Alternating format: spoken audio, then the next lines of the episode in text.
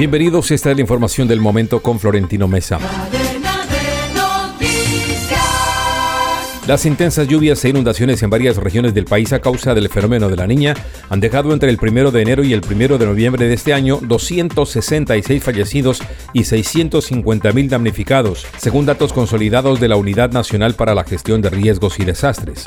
Los niveles de las lluvias de los meses recientes en Colombia son los más altos de los últimos 40 años. Ni siquiera el desastre de 2010-2011 alcanzó los niveles actuales. Los departamentos más afectados por este fenómeno climático están en el Caribe, el Pacífico, y la región andina. El Ministerio de Vivienda anunció que ofrecerá nuevos cupos a las familias que se encuentran en estado habilitado en el programa Mi Casa Ya y que se aplicará a quienes tengan aprobación de un crédito hipotecario o leasing habitacional vigente con fecha de entrega o firma de escritura de la vivienda hasta el 30 de noviembre. De acuerdo con la ministra Catalina Velasco, los hogares en esta situación tendrán que registrarse desde el próximo lunes 7 de noviembre hasta el 25 del mismo mes en el portal dispuesto por el Ministerio.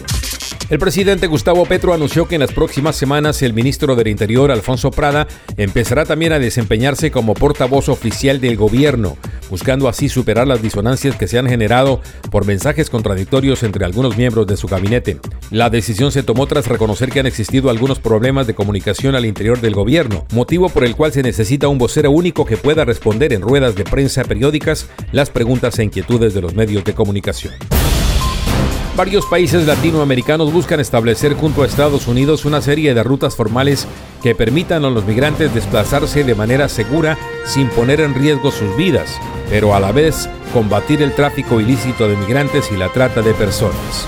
La iniciativa surgió tras una reunión entre una delegación de Estados Unidos con representantes de las direcciones de migración de Costa Rica, Colombia y Panamá que actuó como anfitrión.